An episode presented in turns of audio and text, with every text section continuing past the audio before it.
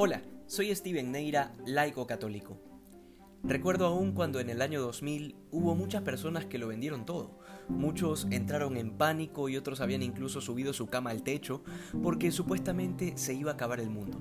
Y entonces, sobre todo en las denominaciones protestantes más fundamentalistas, se habían trepado al techo para esperar a Jesús porque estaban convencidos de que Él se los iba a llevar.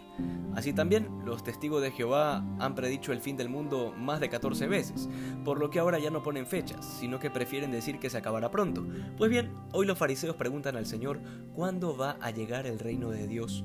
A lo que Jesús responde que el reino de Dios no llegará aparatosamente y que de hecho no podrán decir que está aquí o allá porque resulta que el reino de Dios está en medio de nosotros. Con estas palabras el Señor nos revela cosas muy valiosas sobre el fin del mundo, sobre ese momento en el que el reino de Dios se manifestará de manera plena y total. Y lo primero que queda claro de la explicación de Jesús es que el reino ya empezó desde que llegó la plenitud de los tiempos, desde el momento en que Dios se encarnó en la Virgen María.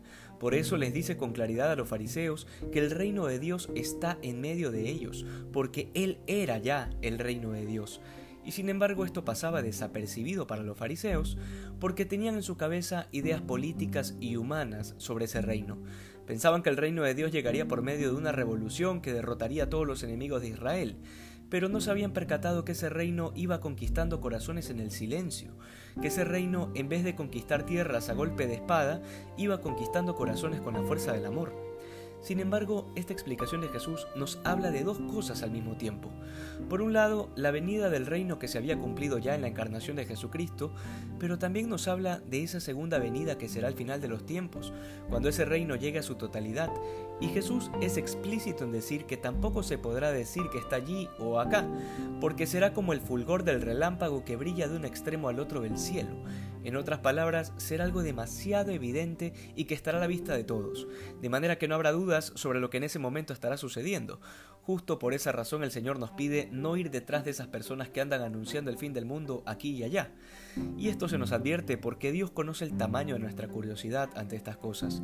Pues bien, nuestra preocupación no debe estar puesta en cuándo será la plenitud de este reino, sino en cómo estoy viviendo el reino que se nos ha, se nos ha manifestado aquí y ahora porque este reino de Dios se nos hace presente en nuestra vida en los sacramentos, en cada victoria sobre la tentación, en cada virtud que nos esforzamos por practicar, en cada gesto de caridad con los demás, en fin, en cada momento en que dejamos que la gracia de Dios actúe en nuestra vida.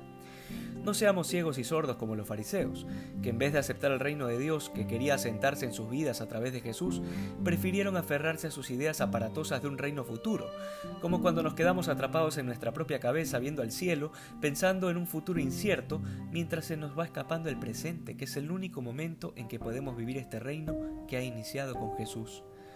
Que podamos vivir ese reino que ya está en nosotros a partir del bautismo.